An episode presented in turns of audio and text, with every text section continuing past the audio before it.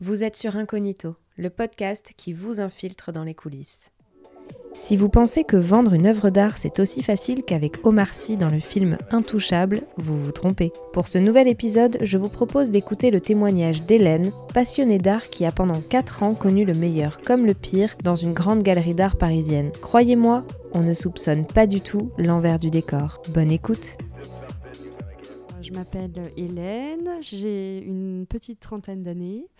Euh, je suis un peu comme un chat foufou. J'aime beaucoup les gens, l'échange, euh, le partage. Et je crois que je déteste les endives cuites et l'injustice.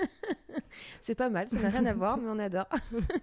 Alors Hélène, on s'est rencontrés via une amie commune et, euh, et je suis vraiment ravie qu'on puisse enregistrer cet épisode parce que je trouve que ton expérience est très intéressante, notamment celle que tu as eue au sein d'une galerie d'art. Et pour le coup, c'est un milieu que l'on connaît peu et il y a beaucoup de préjugés euh, sur, euh, sur l'art de manière générale. Et c'est vrai que le fonctionnement d'une galerie, typiquement, c'est euh, assez obscur pour le commun des mortels. Et c'est vrai que, voilà, tu m'en avais parlé un petit peu, il y mhm. avait, y avait des hauts, des bas, enfin tu as découvert en tout cas un univers. Et l'objectif aujourd'hui, c'est que tu nous amènes donc incognito au sein même d'un fonctionnement d'une galerie parisienne. Comment tu t'es arrivé dans ce milieu-là, dans cette galerie-là, justement? Euh, bah alors justement, je crois que la première fois qu'on s'était rencontrés, je ne travaillais pas dans la galerie. Donc, pas, encore. Euh, pas, encore. En fait, j'ai eu un petit, euh, comment dire, un petit détour dans ma jeunesse. je pense que j'ai pas fait les bonnes études. donc j'ai fait plutôt des études de, de gestion. J'ai commencé à travailler dans la gestion privée dans une banque. Je, je, me posais déjà la question d'évoluer plutôt dans le marché de l'art et la culture surtout. Et donc euh, j'ai intégré la galerie euh, à ce moment-là, d'abord dans le cadre d'un stage. Et là, tu as découvert un monde, euh, un monde parallèle. Un monde parallèle. donc justement, en fait, moi, je, en fait, ce qui était assez intéressant sur mon poste, c'est que je travaillais à la fois avec les artistes et à la fois en fait sur les projets avec eux et la coordination en interne et en externe de leurs projets et également avec les collectionneurs, euh, donc c'est-à-dire les gens qui achètent des œuvres d'art. Euh, donc toutes les relations extérieures euh, sur les projets et sur la partie commerciale.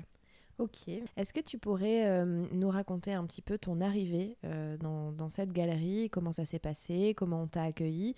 Et surtout quelle organisation tu as découvert? Parce que c'est ce que je disais tout à l'heure, pour le commun des mortels, on ne sait pas en fait finalement les postes qu'il y a à l'intérieur d'une galerie enfin beaucoup ne savent pas en tout cas. Donc, est-ce que tu peux nous raconter un petit peu euh, ton, ton, ton arrivée, euh, dans quelle ambiance, euh, avec quelle équipe? Oui, alors complètement. Alors, il y a deux, deux, axes, je pense, parce qu'il y a déjà le côté, ben, vraiment le travail à proprement parler, et aussi le côté personnel du ressenti quand on arrive dans une société. Donc, au niveau du travail, moi, j'arrivais plutôt avec mon background banque privée, gestion, etc. Donc, j'avais un peu le syndrome de l'imposteur quand même. J'avais ah, un peu peur de pas être euh, à la hauteur euh, des gens par exemple qui avaient fait euh, histoire de l'art, qui étaient hmm. hyper calés sur tout, tout ce qui s'était passé en fait sur le marché de l'art depuis la Renaissance, connaître tous les artistes, etc. À la fois en fait ce qui intéressait aussi la galerie dans mon profil, c'était justement que je venais de la banque privée, donc ce que je savais parler en fait aux gens fortunés, hmm. les appréhender et les accompagner en fait dans une et les, enfin les, les accompagner dans une relation personnelle avec eux. Euh, et sur euh, voilà donc la partie plutôt professionnelle, euh, personnelle du coup, et sur la partie professionnelle, c'était assez ben, intéressant parce qu'en fait moi je découvrais tout. J'avais, enfin je, ah, je, découvrais tout. Enfin j'étais déjà assez au courant de ce qui se passait dans une galerie, mais en interne je passais d'une grosse boîte avec des milliers et des milliers de personnes ah, une boîte, euh, des galeries. Alors, il y a des très grosses galeries internationales, mais c'est quand même des grosses PME. En général, on ne dépasse pas. Euh, enfin, je veux dire, au maximum, maximum, c'est 1000 personnes hmm. pour les énormes galeries internationales. Euh, mais sinon, en général, la moyenne des personnes dans une galerie, c'est, on va dire, 2 à 3 personnes. Et donc, moi, là, j'arrive dans une équipe de 20. Donc avec quand même une toute petite équipe où tout le monde se connaît déjà. Euh, une grosse, ouais, c'est déjà une grosse structure avec des équipes bien définies, etc. En plus, ça s'est encore développé au moment où moi je suis arrivée. Donc euh, c'était en phase vraiment de structuration, mais voilà, l'équipe était petite, c'était assez jeune aussi par rapport au milieu que moi j'avais pu connaître. Oui, c'est vrai qu'on on, on, pense en fait euh, que c'est pas si jeune que ça. Euh, que, ah non, ouais, c'est super jeune. Que les personnes qui y travaillent ont 40 ans d'expérience, sont parfois même âgées dans les stéréotypes, tu vois. Donc, ok, c'était une équipe jeune, du coup. Ouais, très jeune, avec en fait finalement beaucoup de relations amicales aussi parfois. Le perso et le pro se mélangent.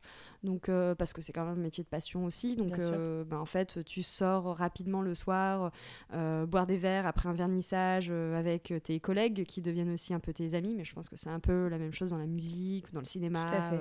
Dans tous les milieux un peu artistiques. Et, et, donc voilà, voilà mon arrivée un peu au début.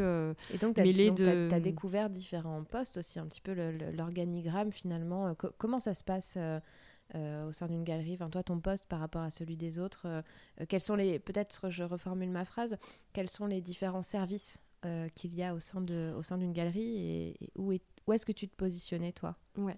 Alors, en fait, dans une galerie, il y, a des, y a des petites structures. Donc, en général, comme je disais, la plupart des galeries, en fait, c'est des toutes petites équipes. Il y a en général le fondateur, directeur et une personne qui l'accompagne et qui travaille avec lui. Euh, et ils font beaucoup appel à des prestataires externes, notamment sur la communication, la presse, les transports, euh, la logistique. Euh, voilà, parce qu'on va le voir, déplacer une œuvre, c'est tout un process. Exactement. Organiser un transport, etc., etc. Et en fait, donc effectivement, dans la galerie, en fait, c'est enfin c'est pas vraiment ces, ces, équipes, mais ces, ces missions-là autour d'une œuvre d'art et de la vente d'une œuvre d'art vont se structurer en interne et non plus passer dans des, euh, via des prestataires externes quand la galerie grossit. Donc il va y avoir euh, typiquement une équipe vente qui est assez euh, grosse parce qu'en fait la galerie est vraiment là pour vendre des œuvres d'art, promouvoir les artistes et vendre des œuvres d'art surtout. C'est mhm. vraiment le lien entre la création et le marché. Donc l'équipe vente, en fait, le, la galerie existe pour vendre en fait. Hein. Mhm. Son chiffre d'affaires vient uniquement de la vente d'œuvres d'art. Donc en fait, il y a une grosse équipe vente, accompagnée d'une équipe de communication. Donc euh, ils sont assez chargés, euh, relations presse, communication, graphique, euh, les éditions également. Eh donc il y a pas mal de choses accompagnées par une, agence presse internationale par exemple, mais, mais voilà, il y a quand même toutes les, en tout cas la coordination qui est intégrée à la galerie. Ensuite, une équipe logistique qui était, je pense, trop petite par rapport pour, tout ce que vous aviez à faire. pour effectivement tout ce qu'il y avait à faire. Euh, donc là, ça représentait quatre personnes, deux personnes qui sont vraiment euh, là pour euh, déplacer les œuvres d'art, faire de la manutention, on appelle vraiment la manutention d'œuvres d'art, et deux personnes qui sont là pour gérer tout ce qui est organisation des transports à l'international en France ou, ou, ailleurs, en Europe, et paiement des douanes, des stockages, coordination avec les espaces de stockage, etc. etc. Donc c'est un gros gros boulot aussi. Ouais, tu vois, tout ça, on s'en rend pas compte en fait. Voilà. Et après, euh, typiquement, comme dans les autres boîtes, il y a euh, l'administratif, donc RH, euh, finance, mmh. également tout ce qui est plutôt gestion de projet transverse, donc l'organisation des foires. Dont on va peut-être parler après, mais effectivement, qui sont des gros gros événements du marché de l'art. Et toi, tu te situais du coup, pour expliquer à ceux qui nous écoutent, dans, dans quel service? Alors, euh, alors ça, ça dépend des, euh, euh, des, galeries aussi. alors moi, ce que l'on appelle donc la partie gestion des artistes et la partie vente, ça s'appelle artist liaison, donc artist liaison en français, et sales. Tous les mots, même dans les galeries françaises, sont en anglais, hein, comme beaucoup de... je ne sais pas si c'est plus chic, mais en tout cas, c'est mieux.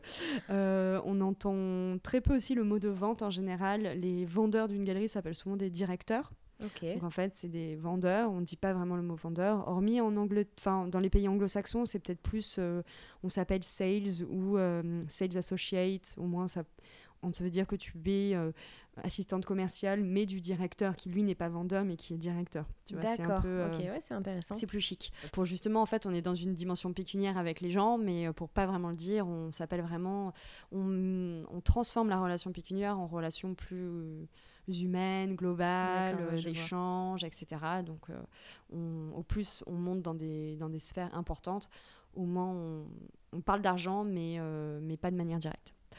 Et donc, en fait, soit le poste d'artiste liaison est vraiment indépendant, donc les gens s'occupent exclusivement d'artistes, sans la partie vente. Ils gèrent uniquement les, les projets des artistes, coordonnent toutes les news des artistes, toutes les actualités sur les artistes, sur les œuvres, sur les productions des œuvres. Euh, donc en fait, sont, sont le point d'entrée de la galerie pour diffuser l'information auprès de la com, auprès des transports et auprès de l'équipe vente.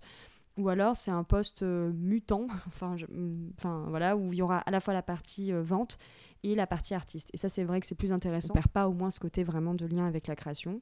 Et donc euh, voilà, ça, ça dépend des galeries. Tu te situé euh, vraiment dans l'équipe vente. En fait, c'est euh, le poste d'artiste saison en général est rattaché à l'équipe vente parce que en fait, bah, c'est vraiment le, le, nerf de la guerre, la relation avec l'artiste et, et, la vente. Et du coup, vous aviez combien d'artistes dans la galerie dans laquelle tu travaillais? On avait une trentaine d'artistes. Ah oui, quand même. Mais sachant qu'il y avait des artistes qui étaient représentés par d'autres galeries à l'international.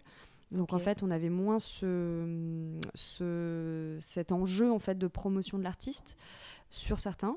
Il y avait des artistes qui étaient décédés également. Ça, c'était ah des. Euh, on représente aussi ce qu'on appelle des estates. D'accord. C'est en fait, on est en contact avec la succession de l'artiste. Euh, donc ça peut être soit une fondation, soit un comité euh, qui gère ben, toute la succession, le stock des œuvres la promotion de l'artiste et sa représentation à l'international, euh, et des artistes plus jeunes. Donc eux, il y a vraiment un accompagnement à faire euh, sur la promotion euh, et un peu du, lobbying auprès des, des, institutions. Parce que le gros enjeu d'un artiste, c'est à la fois d'être vendu, vendu aux meilleurs collectionneurs pour que sa cote augmente, mais aussi d'être vendu au musée et donc au meilleur musée pour que mmh. les œuvres rentrent dans des collections publiques parce que c'est un peu ce, que, ce qui est important en fait pour la reconnaissance internationale d'un artiste, c'est qu'il soit intégré à des collections euh, de musées à l'international. Et eh oui, ok. Oui, c'est beaucoup de boulot ça. C'est beaucoup de boulot. En fait, on s'en rend pas compte, mais dans, dans une galerie. Il y a autant du développement de ce que tu disais, pardon, je t'ai coupé, mais autant de développement finalement que de suivi pour les artistes confirmés. Complètement. Donc euh, c'est énorme. Ouais. Ouais, ouais, il y a beaucoup de, il y a, y a beaucoup de, de travail. Euh, à la fois, bah, en fait, c'est vraiment un travail de fourmi.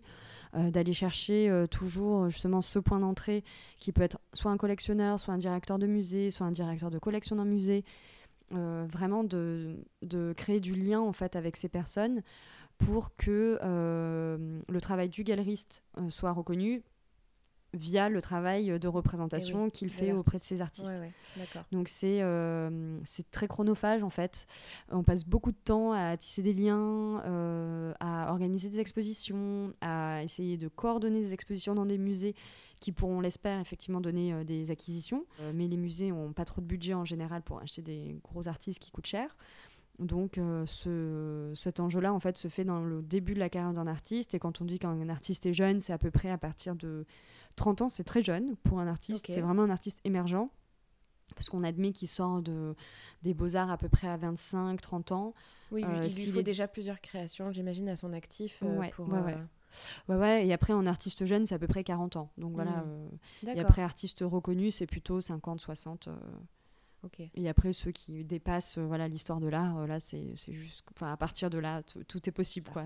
C'est aussi bien euh, au niveau des sculpteurs que des photographes, euh, que des peintres. Enfin, je veux dire, en termes d'œuvres, vous, vous aviez euh, typiquement dans, dans, dans, la galerie des artistes très différents et des œuvres très différentes. oui, oui, ça, ça vaut pour tout type d'artistes, surtout peinture et, et sculpture. les photos, c'est un peu différent parce que c'est un marché assez à part. En fait, le marché des photos, ce sont des éditions en général, donc il y a très peu d'œuvres uniques.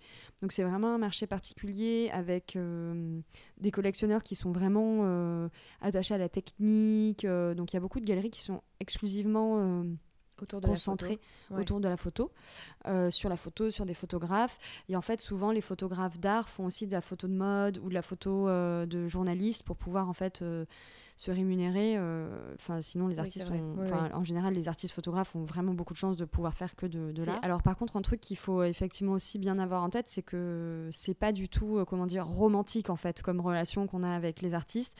On est vraiment là euh, pour leur rendre service en fait et les euh, promouvoir et on n'est pas du tout dans une relation euh, alors des relations peuvent se transformer en relations amicales parce que c'est des relations comme très humaines donc en fait on partage énormément de choses mais en fait on est quand même là pour bosser pour eux en fait et pour leur Oui, apporter du- du- de l'accompagnement parce que s'ils sont pas contents euh, possiblement En ils fait- vont aller dans une autre galerie Vous jouez le rôle d'agent, quelque part.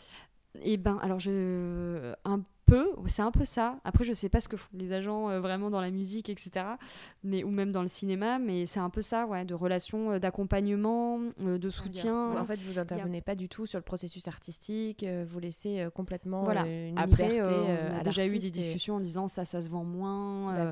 fais pas des trop Oui, grandes œuvres parce quoi. que ça se vend moins, c'est plus compliqué. Ou voilà. Mais en général, on laisse assez l'artiste libre et c'est la relation de confiance en fait qui s'établit entre l'artiste et sa galerie. Et justement, on peut travailler avec des artistes que l'on que l'on n'aime pas fondamentalement parce qu'on n'aime pas leur travail. En fait, la personnalité de l'artiste est géniale et on va super bien travailler avec eux. Alors qu'un Mm. artiste qu'on aime bien euh, plastiquement quand on va au musée et qu'on voit ses œuvres, mais par contre, on va détester travailler avec lui.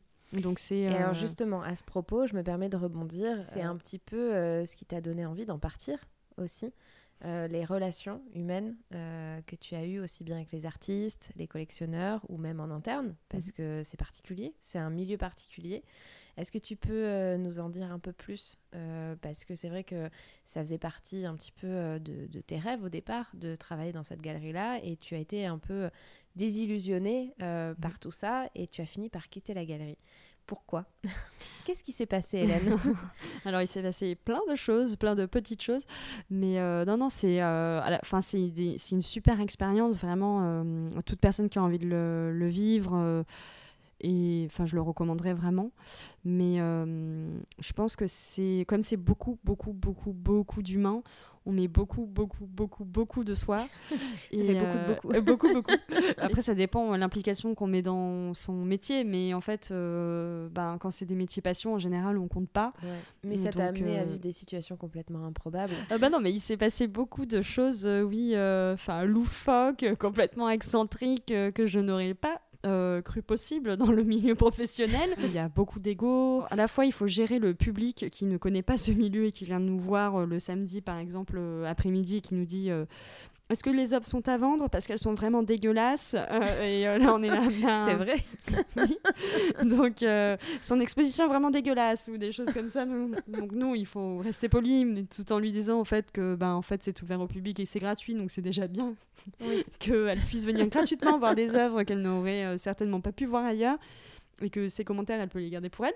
Et euh, voilà, tout en étant euh, heureux d'avoir toutes sortes de retours. Je me souviens euh, typiquement d'une situation d'un artiste qui est un peu une star euh, Mm. marché de l'art américain et surtout noir américain, qui est très en vogue en ce moment.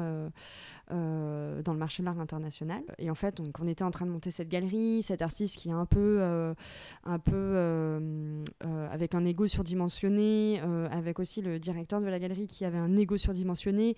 Donc on avait peur qu'à tout moment, en fait, ça clash et qui, en fait, on savait qu'à un moment ils allaient s'engueuler durant le montage de l'exposition, parce qu'il faut savoir que avant une exposition, il y a une période de montage qui dure à peu près qui peut aller de deux jours si c'est rapide à une semaine, une semaine et demie. Pour des musées avec des œuvres Ah ouais. qui coûtent très cher, euh, ça peut durer un mois. Euh, tout dépend euh, voilà, la, la- la dimension des Et là, œuvres. c'était à Paris C'était une Là, exposition c'était à dans la galerie, euh, à Paris. Donc, l'artiste était là, il montait euh, l'exposition. Et donc, moi, je travaillais avec la, la directrice qui s'occupait de, de cet artiste-là. On était en train justement de travailler avec l'équipe technique le vendredi soir ou le jeudi soir, je me souviens plus, mais juste avant, en fait, le vernissage. Il était genre 18h40. Et là, on voit qui, qui demande en fait de la moquette pour pouvoir insonoriser un endroit où il y avait de la vidéo. euh. Donc en fait, euh, là, euh, en je crois 10 minutes, j'ai dû faire le tour de tous les Saint-Maclou euh, possibles et inimaginables. euh, euh, donc à 18h40, sachant que les Saint-Maclou fermaient à 19h, de savoir où était le Saint-Maclou le plus propre, si- le plus proche, s'ils avaient de la moquette La bonne moquette. la bonne moquette à un prix pas trop cher parce qu'il ne fallait pas trop abuser non plus et que j'aille la chercher. Voilà, eh donc ouais, en que fait tu j'ai la ramènes et que vous l'installiez euh, juste avant le voilà, vernissage. donc je me suis sympa. retrouvée à 18h55 à aller prendre euh, la voiture. euh, je sais même plus quelle voiture j'ai prise, mais là je pense que la première qu'on m'a donnée en fait. je suis allée au Saint-Maclou acheter de la moquette euh, à la découpe. voilà. sympa. voilà. Une anecdote aussi assez dingue à laquelle je pense aussi et qui contrebalance un peu tout ça, c'est que il y avait une exposition d'un grand artiste américain euh, et un jour euh, le fondateur de la galerie vient me voir en me disant oui euh, Hélène, est-ce que vous pouvez me photocopier cette photo de mon petit carnet? Et donc je vois le carnet, c'était un, vieil agenda qui datait des années 70, tout griffonné et tout. Euh, et, là, je regarde et en fait, je vois qu'il avait eu rendez-vous avec ce grand, grand artiste euh, et qu'il l'avait rencontré, euh, je sais plus la date, mais ça devait être en, en 1981. Ou, et en fait, il avait demandé de, de, photocopier, la page en fait pour, comment dire, pour faire sa, son autopromotion et pour dire en fait qu'il l'avait rencontré à telle période et pour travailler un peu sur ses archives, entre guillemets. Et, et ça, c'était un moment magique parce qu'en fait, le jour où j'ai pris le carnet dans mes mains et qu'en fait, même en tournant deux, trois pages, je voyais toutes les personnes qu'il avait dû rencontrer euh, à cette période euh, à New York. Euh, c'était assez, c'était assez dingue. Et en fait, je me suis dit, waouh, je suis vraiment dans un, aussi dans un univers magique. Et c'est pour ça aussi que, que, je suis là et que je recommande à tout le monde de le vivre, même si au quotidien, parfois, ça peut être assez lourd. Surtout que j'ai eu la chance d'être dans une galerie historique, donc qui était, qui représente vraiment des personnalités du monde de l'art qui pèse encore aujourd'hui dans l'histoire de l'art. Bon, c'est toujours voilà ce, ce, contrebalancement entre euh, l'hyper opérationnel du travail et euh, le côté magique et fondamental aussi de l'art. Et on sait mm. pourquoi on le fait grâce à des moments comme ça. Et alors, euh, justement, tout à l'heure, on parlait de, de, tout ce qu'il fallait faire pour déplacer une œuvre, parce que parfois, vous, vous faites des, des, expositions à Paris, mais vous deviez aussi organiser, déplacer les œuvres des artistes à l'étranger. Et euh, comment ça se passe quand on déplace une œuvre à l'étranger? Alors, ça, on s'en rend pas compte, mais c'est un process énorme. Ah ouais, c'est hyper, euh, hyper technique, en fait. Ouais, c'est tout un process, parce qu'on peut faire soit une exposition à la galerie d'artistes qui peuvent être soit français, soit internationaux, soit de faire une exposition dans un musée en France, en Europe ou à l'étranger. En fait, il y a différentes cas de figure. Hmm. Euh, les artistes que la, la galerie euh, représente, je vais parler au, présent parce qu'elle les représente toujours, euh, sont français et internationaux. Donc il y en a qui vont être basés euh, en Inde, aux États-Unis, en Amérique latine, euh, hmm. en Afrique. Vous devez faire voyager les œuvres parfois d'un pays à un autre finalement pour les faire connaître à l'international. Et, et, ça, c'est des demandes complètement folles et improbables, non parfois? Bah, En fait, c'est un peu le quotidien parce que entre les foires d'art contemporain qui se passent à New York, à Los Angeles, à Madrid, à Hong Kong, à Shanghai, euh, en Afrique du Sud, à Londres. partout dans le monde. Donc en fait, euh, une œuvre qui va être euh, à New York peut très bien partir à Miami puis être acheté par un artiste, euh, par un, pardon, un collectionneur euh, basé euh, à Singapour. Donc en fait, l'œuvre, dans le meilleur des cas, va faire New York, Miami, Miami, Singapour. Et vous privilégiez quoi? L'avion, le bateau Alors, bon, j'imagine que ça dépend de la taille de l'œuvre aussi, mais ben, ça, ça, dépend du coût surtout et de la temporalité et de la deadline, parce que souvent l'avion, ça peut aller très vite, en 48 heures, une œuvre peut être là-bas.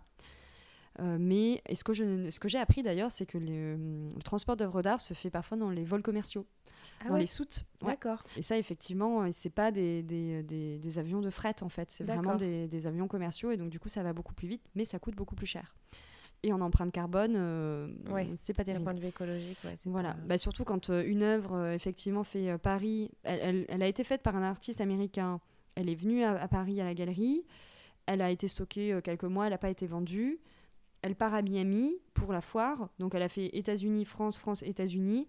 Et finalement, elle va être euh, revendue à un collectionneur en France durant la foire de Miami. Donc elle va mmh. faire New York, France, France, Miami, Miami, France. Enfin, c'est euh, tout ça pour être revendue à, oui, possiblement un collectionneur à New York. Enfin, c'est absurde.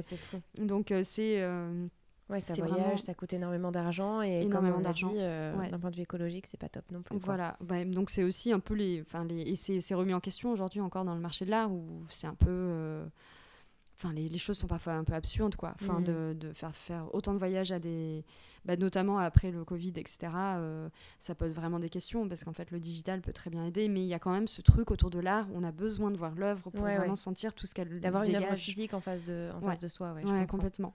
et ça change vraiment parce qu'on voit vraiment la main de l'artiste, le travail de l'artiste, et c'est pas du tout pareil. c'est comme quand on écoute de la musique euh, sur Spotify, euh, dans ses écouteurs, même si on ressent plein de choses, quand on voit l'artiste en concert, ça n'a rien à voir. Enfin, mm. c'est un peu la même chose. Bah, typiquement, encore une anecdote, il y avait enfin une énorme exposition d'un duo d'artistes à l'autre bout du monde, c'était en Corée, et en fait pratiquement les meilleures œuvres étaient parties là-bas. Elles étaient dans un container et en fait elles ont mis un mois à chaque fois pour faire le voyage parce que en fait c'est en bateau, c'est super long.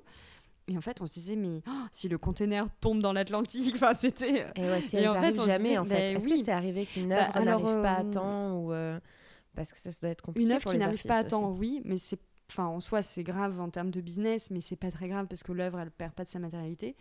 Mais parfois, euh, oui, ça peut être compliqué euh, bah, dans une œuvre qui est perdue ou qui est détruite, euh, enfin, dans un accident, en fait. Ouais. Ou volée aussi. Ça doit arriver, j'imagine que les, les, œuvres parfois soient. Alors, oui, volées, mais en général, c'est assez rare, hormis, ça peut arriver sur des vols plutôt euh, bah, dans des musées, on a pu voir, etc. Mais maintenant, il euh, y, a souvent des personnes euh, qui sont en fait désignées pour accompagner l'œuvre. oui, donc il n'y a pas que voilà, c'est ça. Il n'y a pas que l'œuvre qui voyage. Il y, a, aussi une personne qui suit l'œuvre en fait. Ah, je, je, connais, enfin j'ai oublié le terme, je sais plus comment ça s'appelle, mais mais effectivement, il y a une personne qui accompagne l'œuvre. Mais ça, c'est pour les, les, grands tableaux de musée, etc. Oui, bien sûr qui accompagne effectivement euh, une œuvre. Euh. Et d'un point de vue euh, artiste, comment vous, comment vous sélectionniez les, les, artistes que vous représentiez? Parce que voilà, il y en a aussi qui, il y en a beaucoup qui peignent, qui créent, qui font de la sculpture. Qu'est-ce qui fait qu'un artiste va être intéressant pour vous au départ, au début de sa carrière Comment est-ce que c'est là encore c'est subjectif? Est-ce que c'est le directeur de la galerie qui dit voilà moi je j'aime ces œuvres ou, ou par rapport au marché euh, euh, ces œuvres se vendraient bien? Et, euh, qu'est-ce qui fait que qu'un artiste peut être représenté par une galerie en fait? Alors en général les galeries ce qu'elles font c'est qu'elles elles font de la veille permanente sur le marché parce qu'elles s'intéressent en fait à ce qui se passe sur à la fois le marché commercial mais aussi le marché de la création, si je peux dire ça comme ça, en tout cas euh, ce qui se passe en termes de création contemporaine. Donc c'est plutôt la galerie qui va aller chercher euh, les artistes qu'elle a envie de représenter. Donc ça peut être euh, lors d'une rencontre, voilà, ça peut commencer déjà tiens, votre travail m'intéresse, j'organise une studio visite. Ensuite, ça passe plutôt par ce qu'on appelle un groupe show, une exposition avec plusieurs artistes. Ok, d'accord. Et après, en général, la représentation devient officielle et après euh, bah, une relation de, travail en fait qui s'installe au hmm. fur et à mesure avec le temps. Et quelle a été euh, ta plus belle euh, rencontre ou ta pire rencontre justement lors de cette expérience? Oh, bah, C'est difficile comme question. ah bah, je sais pas, tu te démerdes. ma pire rencontre? Ta pire rencontre ou ta meilleure rencontre Les deux? Ma meilleure rencontre. Les deux peuvent faire euh, office d'une anecdote euh, assez sympathique. Euh, bah, c'est avec la galerie en elle-même, en fait. Parce la galerie a été ta, ta, meilleure et ta pire rencontre à la fois. Ma pire rencontre à la fois. Alors, début de la journée peut être génial parce que, bah, effectivement, on rencontre un artiste bah, plastiquement qu'on n'aimait pas trop, mais en fait, la, la rencontre va être vraiment absolument formidable. Et euh, l'après-midi, on va se faire euh, jeter parce que, parce que euh, je sais pas, on a mal rédigé un courrier ou un truc comme ça. En fait, la gestion de tous les égaux en, interne était très compliquée. La gestion de tous les égaux est compliquée. Et aussi, bah, en fait, comme c'est de, de, tous les égaux et de tous les humains, en fait. Je sais, donc c'est pour ça que c'est difficile de résumer les meilleurs et pires parce que le meilleur peut se transformer en pire et le pire peut se transformer en meilleur. Quoi. Donc c'est vraiment hyper hyper compliqué. Alors que ce soit euh, des artistes euh, ou euh, au directeur de la galerie, que, que par des relations avec des collègues. Parce que parfois on est tellement à bout de nerfs que en fait ça peut le, pire peut émerger du meilleur quoi. Donc je comprends. Bon dans tous les métiers c'est un peu ça je pense que tu as déjà vécu ça effectivement. oh, oui. pas mal de fois même. Mais ouais ouais je comprends je comprends. Mais l'essentiel c'est que le meilleur gagne. Exactement. Tout ça a été une très bonne expérience pour toi mais oui, ouais, après c'est un choix personnel que j'ai fait euh, moi avec moi-même, mais euh, et rien peut-être que je repartirai euh, dans le, monde des galeries. Enfin, ça c'est certain parce que dans tous les cas j'y suis toujours attachée, mais je suis contente de faire une pause et de le, le, différencier un peu du, du, travail à proprement parler pour pouvoir me réapproprier aussi ma relation à, l'art, aux artistes. D'en garder en fait, de la garder aussi comme passion et de, de, de plus forcément être au cœur de bah, de, l'action, du cyclone. Euh, ouais. Ouais, Donc c'est hyper euh, important, je trouve, parfois de pouvoir euh, refaire un point sur soi-même, voilà. Sur, Donc là, qu'est-ce qu'on peut te souhaiter, du coup, Hélène? C'est je sais pas, une nouvelle aventure ailleurs comment, comment ça va se passer pour toi maintenant? Ah bah, Plein de nouvelles aventures, certainement des aventures créatives à venir très rapidement. Très bien. Bon, bah écoute, je, je suis ravie qu'on ait pu échanger. En tout cas, je te souhaite le meilleur.